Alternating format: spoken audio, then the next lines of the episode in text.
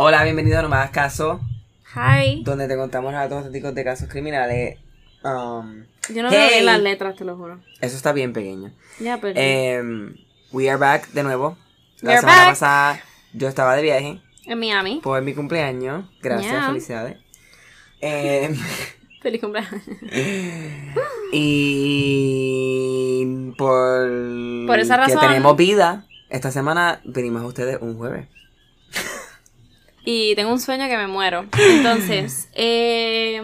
Let's get right into To it. it. Dale, Calita, empieza ahí. ¿Qué? ¿De qué se trata esto? Ok, este es el caso. Estoy en España, obviamente. Eh, este es el caso de.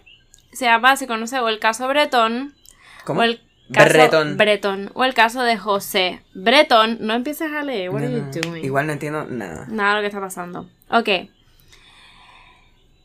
El caso de José Bretón como tal es bastante corto. Ok. So I was like, ¿qué carajo hago? Para llegar por lo menos a 45 minutos. Anda. So, buscando información, We got there. we got there. So, además, obviamente, del caso, el núcleo, por lo menos. Ajá. Me voy a concentrar bastante en el episodio en el análisis psicológico de esta persona.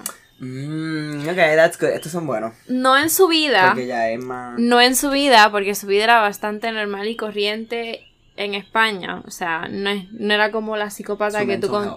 Ajá, no era como la psicópata que tú contaste la vez pasada que apareció en una novela de Televisa. Catherine Knight. Este tío no De tenía... Televisa. Ajá, este tío no tenía nada de ese tipo, pero sí era un rarito. Entonces, pues, pues, más o menos, pues sí, análisis psicológico.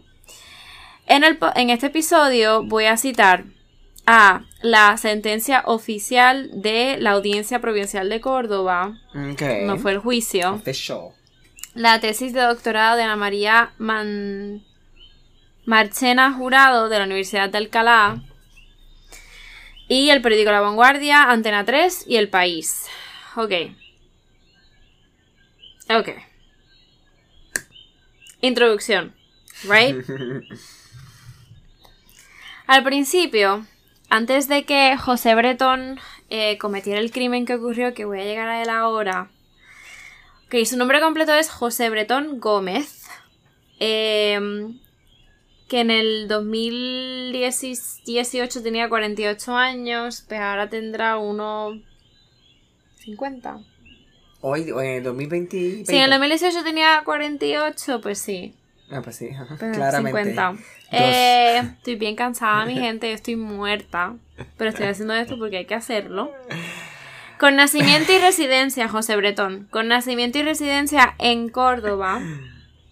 Él se casó, estaba casado con Ruth Ortiz Ramos y era padre de dos menores. Ay, no, déjame soltar mi pelo porque hoy tengo Good Hair Day. Sí, sí. Sorry, que estoy haciendo contenido para Instagram también. Es vez. que me hizo un botox en el pelo y está bien suave. Está bien, y está shiny y se ve como que healthy, healthy. Ay, se ve no.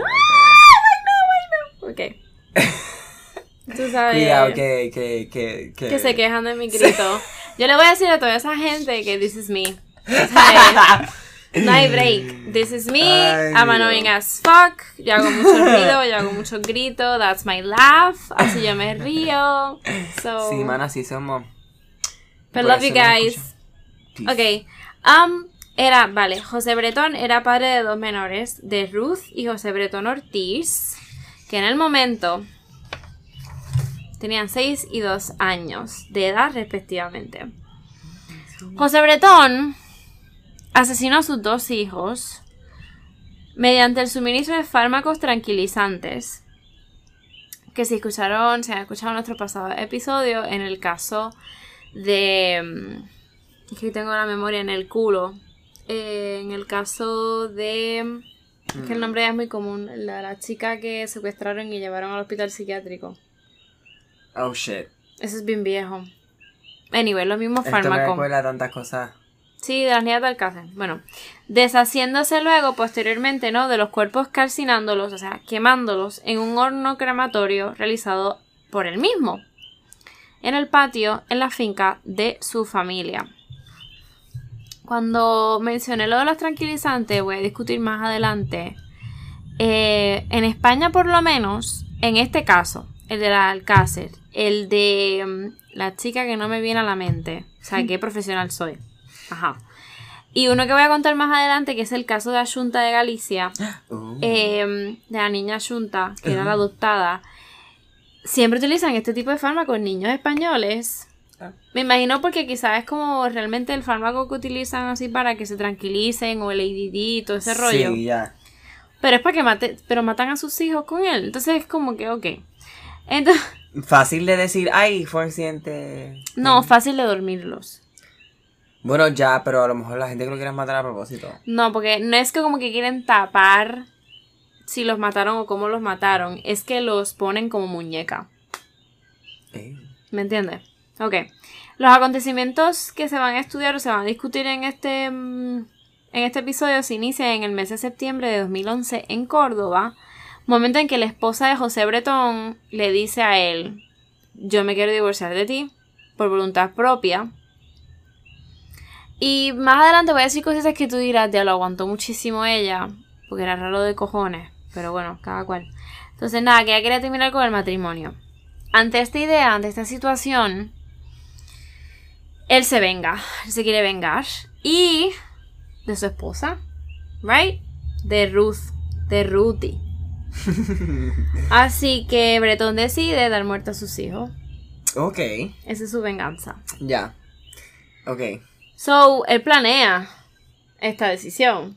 Él dice, uff, dices, este es el mejor ¡Qué plan. mejor! Qué mejor yo Que matar a los, yo qué matar a sus hijos para hacerla sufrir. Ay, qué, qué horrible. Qué ¿Entiendes? horrible, eso no eso. I mean. Um. So, ¿cómo la ejecuta? Comienza una serie de preparativos que Ah, se inician con la compra de dos tipos de medicamentos tranquilizantes, como mencioné anteriormente, denominados como Orfidal y Motivan. Que yo no sé si estos nombres de Motivan los sacaron como que para motivarte, como que esa medicina de depresión Sí, sí, como que. típico que te duerme y te pone bobo porque te está en verdad en verdad haciéndote olvidar de tu depresión crónica. I don't know. O te motiva, makes you happy. Anyway, eran motiva, que eran estas motivan. estas medicinas motivan. Estas medicinas normalmente regularmente son recetadas por psiquiatra. Ujú. So, son de, ajá, de ansiedad y depresión. Vale. Él compra el 29 de septiembre de 2011 estas dos medicinas en una farmacia de Córdoba. Con la idea de adormecer, o sea, como dije, poner en cuerpo de muñeca a los dos niños para luego pues drogarlos a nivel de sobredosis y se murieron. Se mueren. No tuvo que ahorcar, no tuvo Sí, que sí, no, hacer exacto, nada. It's a clean death. Es bastante limpia. Una vez que compra las pastillas, Bretón procede a hacerse desaparecer los cuerpos de sus hijos. Entre el 15 de septiembre y el 7 de octubre de Qué 2011. loco. Para ello, recoge y acumuló ¿no? leña en su parcela, o sea, en la finca. Em, y adquiere gas- gasolina en grandes cantidades en una gasolinera en Huelva. Huelva es muy bonito, la verdad que sí. Muy bonito. Entonces, ¿qué hizo con la compra de gasolina? La distribuyó de esta manera, en varios días, para no supuestamente alzar sospechas. Claro. No sé por qué necesitaba tanta gasolina, pero el tío es un psicópata, no vamos a cuestionar aquí nada. Él parece que necesitaba de muchísima, muchísima gasolina. Así que el 19 de septiembre, esto está en litros, so nosotros americanos, we don't get this. No. Pero los europeos y ustedes en Sudamérica y Latinoamérica y el resto del mundo en realidad le entiende. 49,51 litros fue el primer día. Yo, esto es relativo, yo no entiendo si esto es mucho Sí, o no, si esto es poco. Vale, para mí No, esto, porque esto es a mal. ciega. Esto es a ciega. El 29 de septiembre, 70,14 litros de gasolina.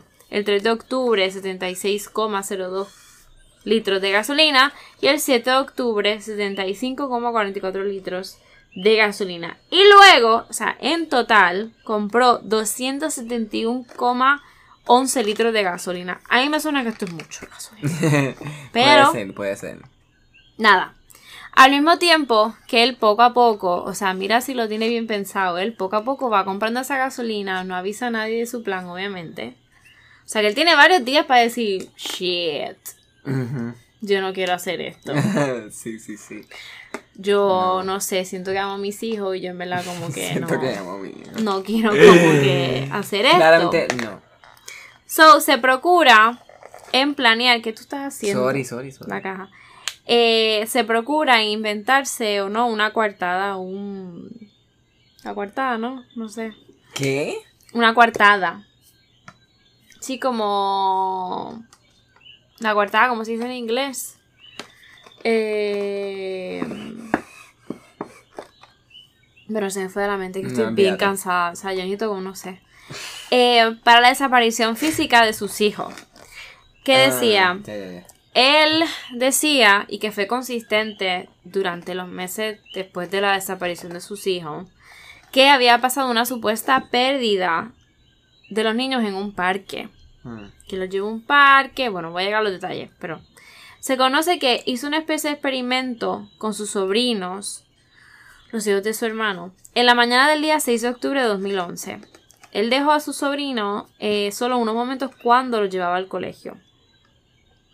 Y dio, él ahí se dio, o sea, su hipótesis era, pasa mucha gente a tal hora, o pasa poca gente a tal hora, me podrán ver si yo dejo o no dejo, para ver si como que tengo un, un, ah, un witness en, la, en el caso. Sobre las 15 horas del día, o sea, sobre las 3 de la tarde del día 7 de octubre de 2011, Brett, ¿puedes, can you stop? Bretón recoge a sus hijos en Huelva, en el colegio, y los tras... No, no en Huelva, no, no del colegio, sino de la casa de los, de los suegros. Devuelve y los traslada a Córdoba, donde primero permanecen en casa de sus padres, o sea, de los abuelos paterna- paternales, ¿no? Y posteriormente en casa de su hermana Catalina Bretón Gómez. Allí los deja para irse al campo, a la finca donde él ya tenía montadito la, la- el fuego, La fogata, donde iba a tirar los dos cuerpos. Em, do- con el fin de llevar allí las garrafas, ¿no? Los buckets de, co- de combustible que había comprado esa misma mañana. Que ya los tenía coleccionados. Conforme a su plan, Bretón le propone a los hermanos Catalina y Rafael Bretón Gómez acudir esa tarde del día 8 de octubre de 2011 a la denominada Ciudad de los Niños, que es el parque. Con sus respectivos hijos. Eh, vi una entrevista en YouTube y era como que el hermano decía que él, él había dicho, no, para que los, eh, básicamente como que para que los nenes se entretengan, que tengo este fin de semana a los nenes, a los niños. Let's do stuff, I guess. al mismo tiempo, por otro lado, le dice a su madre que ese mismo día no iba a comer en su casa porque había quedado con unos amigos en un bar. Pero Mm. todo era muy incierto. No le dijo hora, no le dijo el bar. Nada. Em, en la mañana del 8 de octubre de 2011, Bretón y sus hijos fueron a casa de su hermana, donde permaneció solo con ellos y su sobrino hasta las 13 y 30 horas de la tarde, mientras su hermana y cuñado hacían la compra en un hipermercado. Cuando vol- Hiper. Ujú, es un supermercado normal, hipermercado. Cuando volvieron, eh, su cuñado llevó a Bretón y a los hijos de este a recoger su coche. Uf, ya empecé. a la casa de, sus- de los abuelos. Allí, Bretón se detuvo lo suficiente para hacer creer a su familia que se, se dirigía a comer con unos amigos, lo que como ya se dijo, no era, no era muy cierto, no se Mm, sabía, él no dio detalles nunca. Al salir de la casa de sus padres con sus hijos, él se dirige a la finca de Las Quemadas, eh, suministrándole a los niños durante todo el trayecto, durante todo el camino. No tengo el tiempo de ese camino, o sea, no tengo la duración. Pero bueno, por lo menos fue suficiente para que los nenes, pues, al tomarse la indeterminada cantidad de pastillas de Motivan y Orfidal, eh, fue, tuvieron un, adorci- un adorci- ah, adormecimiento total y se murieron en el carro. A ver, era un niño, era una niña de 6 y un niño de 2 años. O sea, Sí, tampoco van a tampoco van a tomarse mucha. aguantar. Em, Ya en la finca, sobre las 3 y 48 horas de dicho día, o sea, el 8 de octubre, Bretón llama a su esposa sin lograr comunicarse eh, con ella, por lo que decide seguir con su propósito criminal. O sea, por lo menos no nunca hemos sabido qué era lo que él le iba a decir en ese momento. Pero tampoco había dejado los cuerpecitos en el fuego, así que. Así que a continuación, él con los niños en el coche, en el carro, él prepara una pira funeraria. Pira funeraria es como la época de antes de los griegos, o todavía hay muchas culturas que lo hacen, que ponen un cuerpo sobre una piedra o sobre mm. madera y lo prenden en fuego. Sí, sí. Mm, eso. Eh, con todos los elementos necesarios que tenía situados entre varios naranjos, o sea, entre varios árboles. Sin visibilidad desde el exterior, o sea, nadie podía ver que ese mm. hijo de puta estaba haciendo. Estaba tan metido en la finca que no había manera de que a simple vista, tú pasando en tu coche en el camino, mira, qué carajo.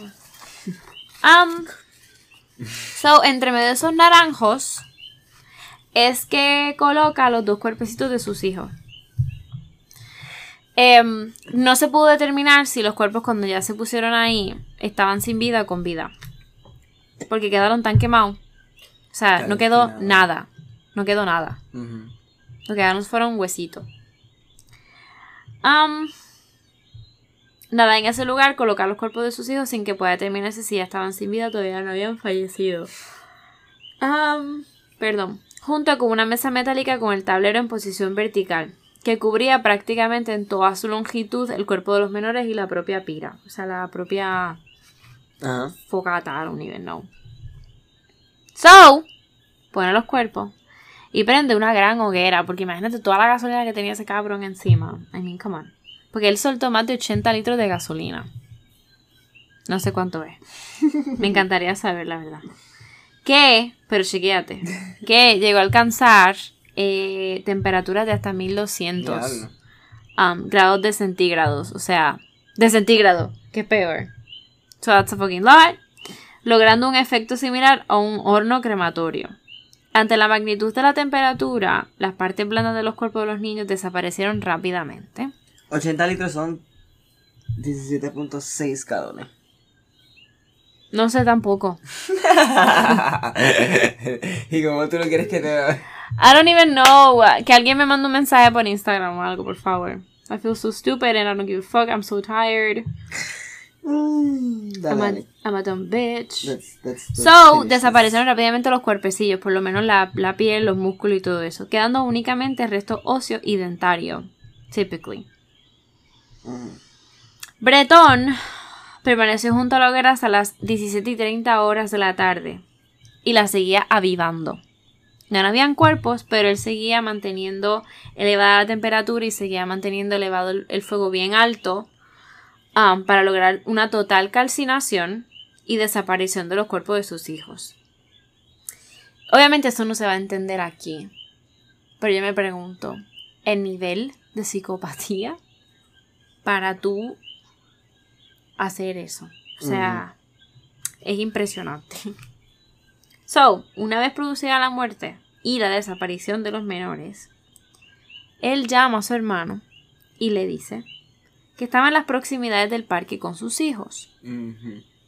Lo mismo hizo con su madre.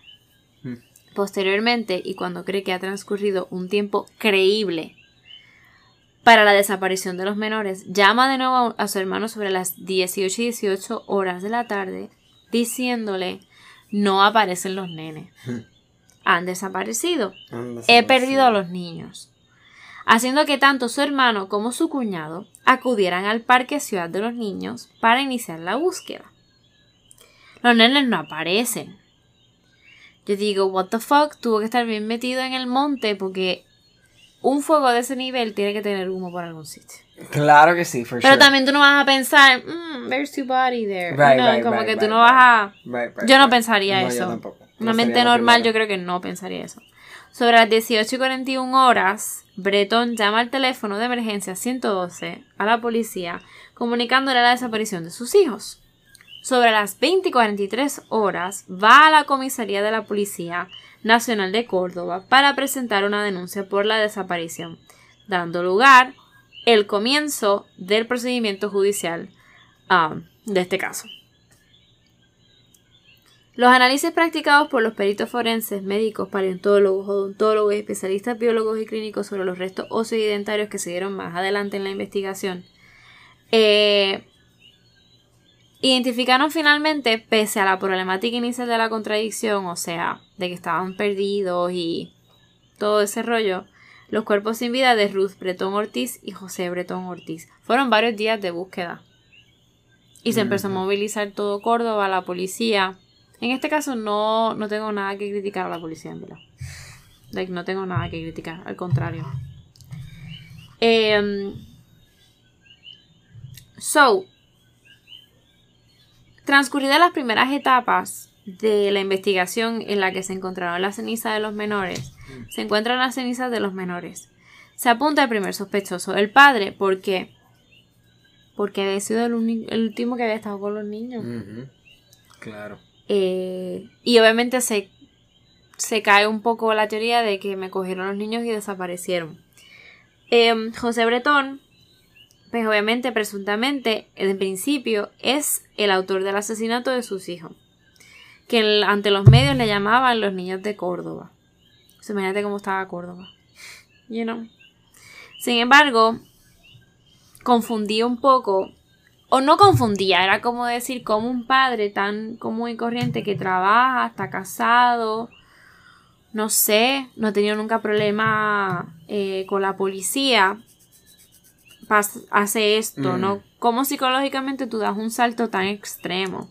Porque Bretón parece un hombre pulcro, impecable, eso se escucha, educado, preocupado por la acusación y ante todo por la pérdida de sus hijos. Él fue que llamó a las autoridades, él se puso en una huelga de hambre, pero estaba engordando la huelga de hambre. Um, so whatever. Quien contactó con su mujer también llamó a la familia para que acudieran al lugar para intentar encontrarlos. Em, él los lleva al parque, como cualquier padre normal, digo a los niños. Eh, todos esos años, esos seis años, esos dos años del otro hijo, denotaba una relación aparentemente común en la escuela, en el hogar, no abusaba de los niños, no tenía agresividad, ni sobre su mujer ni sobre sus hijos. Entonces, verdaderamente, ¿cuál era el cuadro psicológico de José Bretón?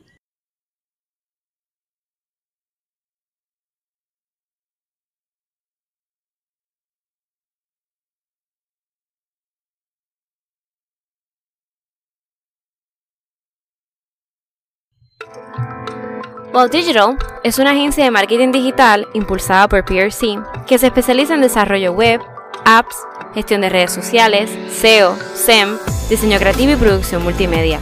Su equipo viene de diferentes backgrounds de mercadeo, publicidad, diseño y tecnología que se han unido para ofrecer las soluciones de mercadeo digital y tradicional a clientes. wowpr.com We are with everything. Ok, como se está investigando el caso, eh, solamente se investiga la interacción con un círculo más íntimo y las autoridades. ¿Por qué? Porque él se convierte y nadie más, nadie más, es como que el sospechoso principal. Mm. Eh, nunca apareció otra persona que llamara la atención de tal manera. Y eh, la singularidad de Bretón de su personalidad se está haciendo más obvia mientras pasan los meses. ¿Y por qué? Por a través de extraños comportamientos en la intimidad que se empiezan a revelar. Ah, a la policía.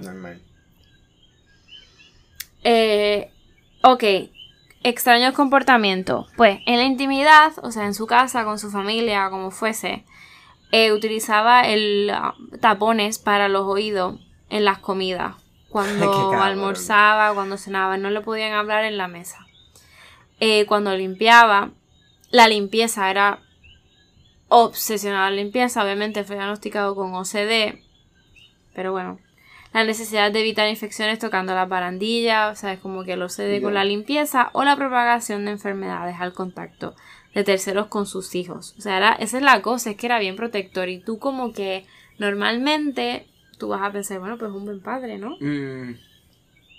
En este mismo círculo psicológico y con las amistades y con su familia, José se mostraba cariñoso y efectivo con sus hijos, y la relación con su mujer no era mejor, dado su afán de dominación y control. Este fue la, la causa principal de que ella le pidiese el, Divorcio. el divorcio. Ella, luego del divorcio, o por lo menos en la investi- en la investigación, lo definía y lo sigue definiendo como una persona extremadamente narcisista, agresiva, autoritaria y terca. Mm. Hecho que no era percibido por los demás a su alrededor, claro, porque no era intimidad. Lo que denota que Breton no es una persona fácilmente legible. I mean, si es un psicópata, sabe disimularlo.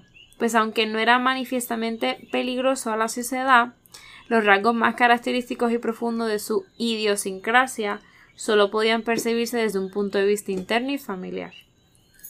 Durante Bueno. la investigación del caso, uno de los agentes de la Policía Nacional contacta con el comisario Serafín Castro. ¿Cuál? Estaba leyendo un caso, estaba leyendo casos random ayer o hoy, no me acuerdo. eh. Ya tengo los días mezclados. Em, era uno es el caso este famoso de de donde No, no, que me estabas diciendo. de donde la película está de Gone Girl. El es caso que que el no pasado. Ajá. Lacey Peterson Ajá. que estaba preñada Ajá. Ya desaparece, ¿no? que ya desaparece, pero entonces ugh, bueno, nada, es que no voy a poder hacer este caso. Pero ella desaparece. ok. Y obviamente termina muerta y el esposo lo termina, es el, es el, el asesino, pero rápido se esclarece por cosas, cosas se empiezan a revelar entre, entre el matrimonio. Ah, que empiezan a salir como que de dirty sí, laundry. affairs que él tuvo y cosas así. Ya. Bueno, eso pasa mucho, eso es bien común. Que, que luego entonces Y no ahí- hubo evidencia física contra él, pero rápido, fue toda circunstancial. Toda- Circunstancial. Circunstancial, sí. Yo digo que lo dejamos aquí. Ah, bueno, como tú quieras. Ok. Em, entonces, como dije, nos quedamos en el personaje, en el comisario principal, no, en este caso será Fin Castro, que entonces dirigía la unidad central de delincuencia especializada y violenta. Trasladando las declaraciones incongruentes de Bretón, que él decía, a mí me llevaron los nenes, pero es que él no decía quién fue, si luchó con esa persona, Ajá, fue cómo desapareció, simplemente- qué tú estabas haciendo en el jodido parque que se te han ido dos niños de la vista en un parque que no habían otros Exacto. niños. O sea, vamos a ver. Es muy es lo que raro. yo pregunté, ¿qué tú estabas haciendo que no estabas pendiente? Eso es bien weird. Um, Ay, so, ajá, trasladando las declaraciones incongruentes de Breton y designando un policía sombra, o sea, como un detective Undercover. undercover, para ganarse la confianza del sospechoso. And here interest- interesting, porque es Ah. como, mm, like a movie. sí. So, a tan solo tres días de la desaparición. Sí. O sea, como que tú Esto es estás legal. undercover y... Hacerte amigo. Ajá. Pues eso lo hace todo el rato, todo el tiempo la policía. Y la CIA y el FBI, that's a normal protocol.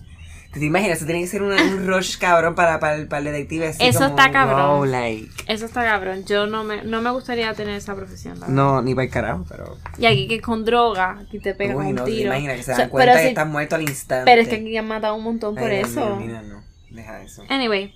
Um, so, a tan solo tres días de la desaparición. Por eso te digo que en este caso yo no me quejo de la policía.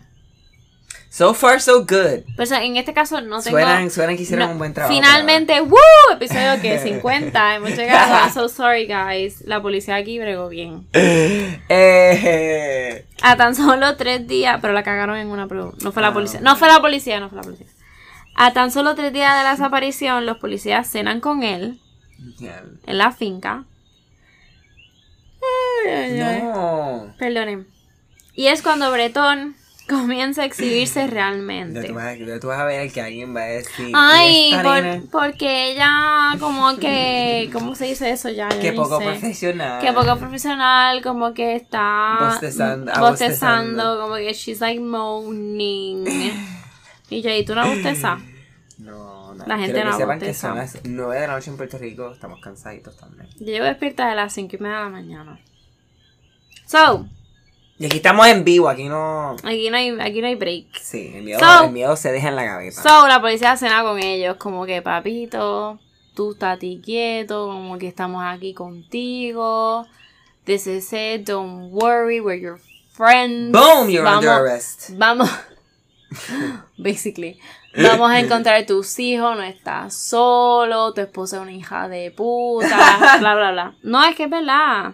So, en este, so, en ese momento estaba súper contento. Esa es otra cosa.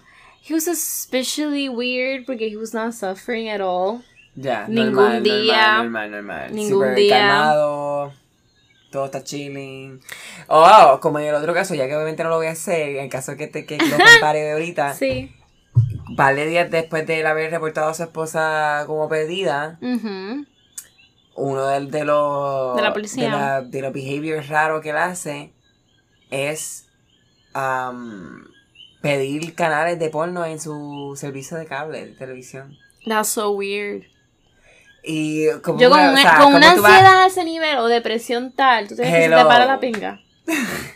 Tú no, tú no piensas en eso, pero es en- tú no piensas ni en No, comer. ni exacto. O sea, esto es un, esto, es- esto es completamente de personas que claramente Tienen son, que ver. Son, Son culpables. culpables.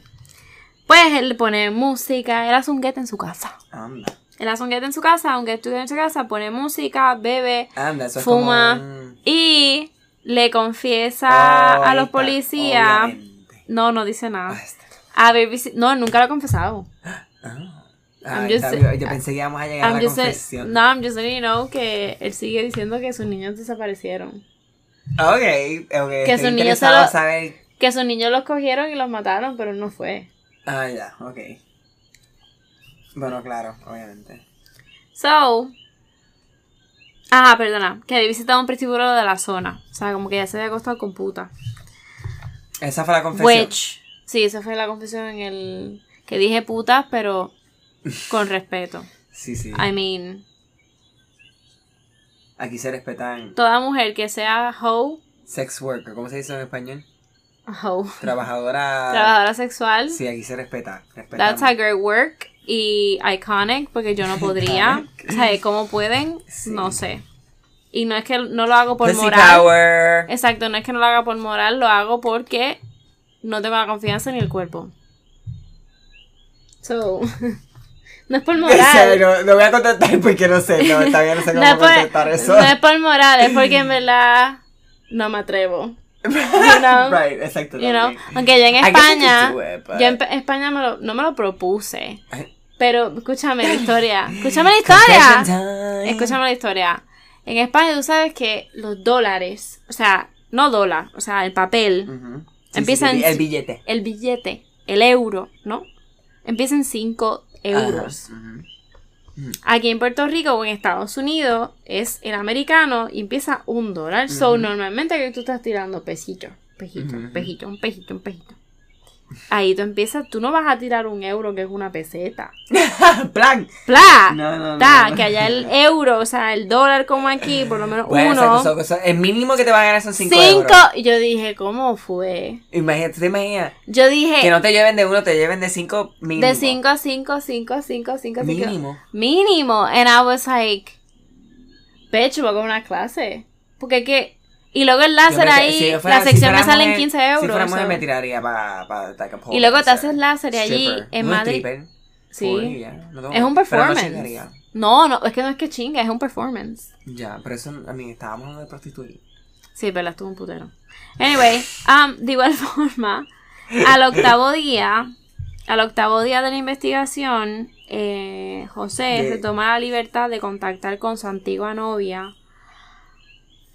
Una ex. Sí, la, antes, la novia antes de que conociera Ay, a Ruth este tipo- y se casara, eh, que hacía 14 años que no veía y que nunca le había dicho siquiera que tenía hijos para concertar una cita, un date. Un, 14 años. un, rom- un romantic date. Tipo, ¿dónde tú compraste esas pantallas? ¿Cuál Están es? súper chulas. Ah, estas son de P de Paola, en Madrid. ¿Qué tal? Ah, La puedes pedir por internet, pero son de Madrid. nice. They're pretty cute. Ujú, Y esta cadena es de P de Paola también. Y tienen cosas un poco más Fan. manly. Sí, no sé. Bueno, No sé, pero puede ser que te Perdonen el, perdonen el paréntesis. Y son 9.25, se las puedes mojar y no. Es, pagado. Oro- Paola, es España, Madrid. es bella, o sea, oh my god, tienen que chequearla. P de Paola. P de Paola. Punto com. No sé si está en Instagram, pero P de Paola. Está en Instagram y es bien Pede bonita. Es bien bonita. Sí, Pede Paola, shout out. Literal. Literal. Yo lo amo, ¿verdad? Yo a veces me meto en su Instagram a ver fotos y videos just because. Lo teníamos y ya, ok. Seguimos, seguimos. seguimos. So, so, um, Perdonen. esa faceta inicial de la investigación, él actuaba, ¿no? Como que presentaba una falsa preocupación por el paradero de los menores. y duraba días, y duraba días. Eh, so, mientras pasaban estos días, él se iba relajando, ¿no? Sí, y ganando confianza con las autoridades, como que you're not gonna fucking catch me. Podría decirse que incluso la, la- le cuesta ocultar el alivio que le han ocasionado las pérdidas. He was really happy about it. En la intimidad, parece. Siendo incapaz de prolongar el comportamiento normal que experimentarían los padres, ¿no? Que ven pasar los días sin saber el estado en el que se encontraron sus hijos de tan corta edad. Él no lloraba.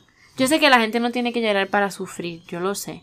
No, pero él era simplemente subnormal. Su postura de no, de no declarar la comisión del delito, o sea, de no declarar ante la policía, se mantuvo firme durante todo el tiempo en que fue observado por este detective privado. Sin embargo, se ha permitido eh, decir este in- una incógnita en determinadas ocasiones. Eh, que los agentes se confundían como que if he- es culpable o no es culpable, you know what I mean. Eh, um, comisario Serafín Castro llegó a declarar que José, eh, que supuestamente él habló con José, abro cita, José, esto no te compensa. Te vamos a dejar la casa como un colador. Te vamos a levantar todos los huertos. O sea, te, te vamos a dejar la casa pata arriba. Dinos ya dónde están los niños y acaba con esto. José Bretón le dice, comprenderá usted que eso yo no se lo puedo decir. Ese es mi secreto. So he's playing. He's playing all the time. He's playing Wow, all the pero ya- fucking time. Ya poco a poco. No, obviamente He ya la policía, ya lo que pasa es que tienes que he's still playing no, tienes que pensar esto, tienes que pensar que la Todavía policía piensa. para arrestar tiene que tener pruebas suficientes. Obviamente, por eso es que todavía piensa que está jugando el juego. Ajá. Pero la realidad es que él está jugando el juego de los policías. Exacto. Exacto, básicamente. Um, so, ¿por qué José Bretón dice una declaración anti tan psycho-ish? Porque según él, sus hijos eran lo que más quería. Siendo este el cimiento, ¿no? La base sobre el que se sustenta el estramado de mentiras. O sea, él siempre, quiero decir en otras palabras, en arroz y habichuela. Que él amaba a sus hijos, amaba a sus hijos, y esa era su base siempre en declaraciones. Teniendo siempre presente que, que obviamente él era inocente. Whatever. So, em, aquí vamos a entrar un poco en los especialistas porque hay que hablar un poquito del perfil criminológico de José Breton. Hmm. Em, y clasificar la personalidad, porque hay que hacer esto, porque esto es lo que único realmente que se puede presentar en juicio. Cuando se presenta el juicio. Eh, porque realmente, realmente, lo de que él va al parque con los hijos es un poquito circunstancial. Ujú. Nunca se pudo probar en realidad Ah, que nada concreto de que él estuvo en el parque, que él fue el que estuvo en el parque, simplemente porque no, eran las llamadas. no, exacto. O sea, se pudo probar por lo de las llamadas. O Pero sea, acuérdate que él nunca le dijo a la familia realmente, yo me voy con los nenes al parque. You know. Ese día en específico, porque sí, jangueaba, o sea, estaba con los hijos en el parque y con los sobrinos y todo. Pero ese día en específico él decía que se iba a un bar. Él no se iba con los niños, whatever. Anyway, em, nada, pero más adelante. so, identificar y clasificar la personalidad de Breton ha sido un trabajo no súper difícil, por lo menos para montar el caso. Am, obviamente, el Miria, y siempre el Miria es como bien importante en España, for some reason. El Miria es súper amarillista. Eh, Los clasificaba como, sí, psicópata o enfermo mental. ¿Por qué? Porque ¿quién sí no podría cometer tan inhumano acto? O sea, ¿cómo tú haces esto? Entonces, ¿cómo montamos este perfil psicológico criminológico de este hombre? Para los especialistas en la materia, la mente de Breton es algo más compleja y es como yo había dicho en uno de los, pri- los primeros episodios de aquí. Nunca vamos a llegar a una cierta... Quiero decir, cómo entenderlo. ¿Por qué? Porque nosotros no pensamos como este Claro. tipo de gente que tiene estas enfermedades. El cerebro es diferente. So, aquí siempre se trata, pero en verdad, en verdad es bien difícil. Em, ¿Por qué? Porque dicen que Bretón, su perfil psicológico es que Bretón no está loco. ¿Por qué no está loco? Porque él planeó esto por días. Obviously. O sea, él no está loco. Él sabía que lo iba a hacer, sabía que lo quería hacer. Él sabe lo que está bien y que está mal. Eh, él dijo, oh, wait, this is what I need to do, déjame hacerlo. él planeó todo y él tuvo bastante tiempo Para arrepentirse para o para por lo menos arrepentirse. llegar a decir, wow, espérate, yo creo que esto es What un am I doing? muy... O si yo llego a, lleg- o llego a pensar un nivel en plan, no, como que pensar eso. Y yo no quiero hacerle daño a mis hijos, es como que I need to go to a therapist. I need to, como que necesito trabajar claro, este like, divorcio. reconocer. como que, Como una persona normal. you o sea, know, but no. adentro ¿Por qué? Porque que su ser. cerebro no funciona igual que el de nosotros. Claro. You know. So, pero él tampoco es normal porque pues es como OCD, you know. Um, aunque eso es bullshit, porque yo tengo, yo padezco OCD, so. La primera toma de contacto con el autor de los hechos se encuentra en el, y tú también, ¿Qué? OCD. Algunas cositas. Obligado. Obligado. So, la primera toma de contacto con el autor de los hechos, quiere decir, los primeros pasos, no que lo, eh, lo conectan con el caso, se encuentra en el escenario del crimen, ¿no? Definido como el lugar donde el autor, o sea, por lo menos el padre, y la víctima, o sea, los dos niños, interactuaron. eh, so, según el principio de transferencia, al, quiero decir, de los especialistas en el juicio de transferencia, quiero decir, de la mente, algo de cada uno de ellos dejaron, dijeron que, que encontraron dos escenas diferenciadas, la escena primaria y la secundaria. La primaria o principal se encuentra en la finca, que era la propiedad de José, en las quemadas. Qué weird, no me he dado cuenta de eso. ¿Qué? Que la finca se llama Las Quemadas. Oh, no. Qué Don- irónico. Ajá, that's fucked up. Donde se encontraron los restos óseos de los menores. Aquí, Bretón estuvo varias horas incinerando los cuerpos de sus hijos y por ende, este fue el lugar donde se encontraron mayores indicios de delito. La escena secundaria podría ser el vehículo donde posiblemente le fueran suministrados a los menores los fármacos que posteriormente les harían entrar en coma o morir antes de ser incinerado. Yo sé que decir esto está un poco fucked up, pero no tanto. Yo espero que esos niños ya estaban muertos. Ay, sí. Ya estuviesen no muertos sufrieran. porque morir quemado. Y Jesus sí. fucking Christ. No, no, no, no, no. So, en este lugar, agresor y víctimas pasaron juntos minutos, el tiempo que transcurriera desde la casa de su hermana hasta la finca. En ambas escenas puede verse un autor organizado, that's what I'm saying, eso es lo que quiero decir, el cual suele estar relacionado con un perfil psicópata. Este tipo de autor lleva a cabo agresiones planeadas donde lo controla todo, la conversión, el plan, la escena del crimen y a la víctima, utilizándose como piezas de un juego, poniéndolo en tal hora, en tal sitio, Claro. como lo había pensado, como él quiere. Eh, por eso utilizando los métodos de control. La víctima es considerada persona eh, y no objeto con la que interactúa y elige por su significado, ya sea conocida o no.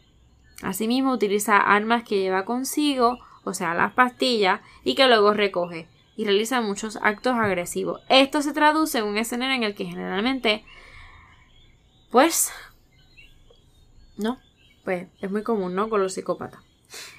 La forma de proceder en este escenario supone un modus operandi de bajo riesgo, ya que en todo momento, ahora aplicándolo al caso de Bretón, controla cada paso en el delito, la coartada, las distintas ocasiones a las que va la gasolinera a comprar acelerante, o sea, diferentes días, el acopio de leña, porque él recogió mucha leña, mucha madera, las cajas de medicamentos especialmente diseñados para producir inhibición del sistema nervioso central, o sea que he knows this. Claro.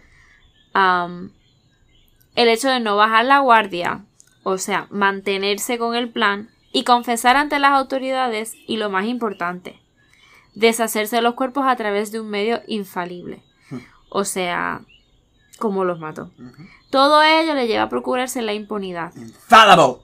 Él piensa que con todo esto, diciendo no, que llamo a mis hijos, desaparecieron los cuerpos, realmente tú no tienes ADN de otro tipo, yo qué sé. En los cuerpos, él jura que finalmente no, no va a ser. conseguir que lo metan a la cárcel.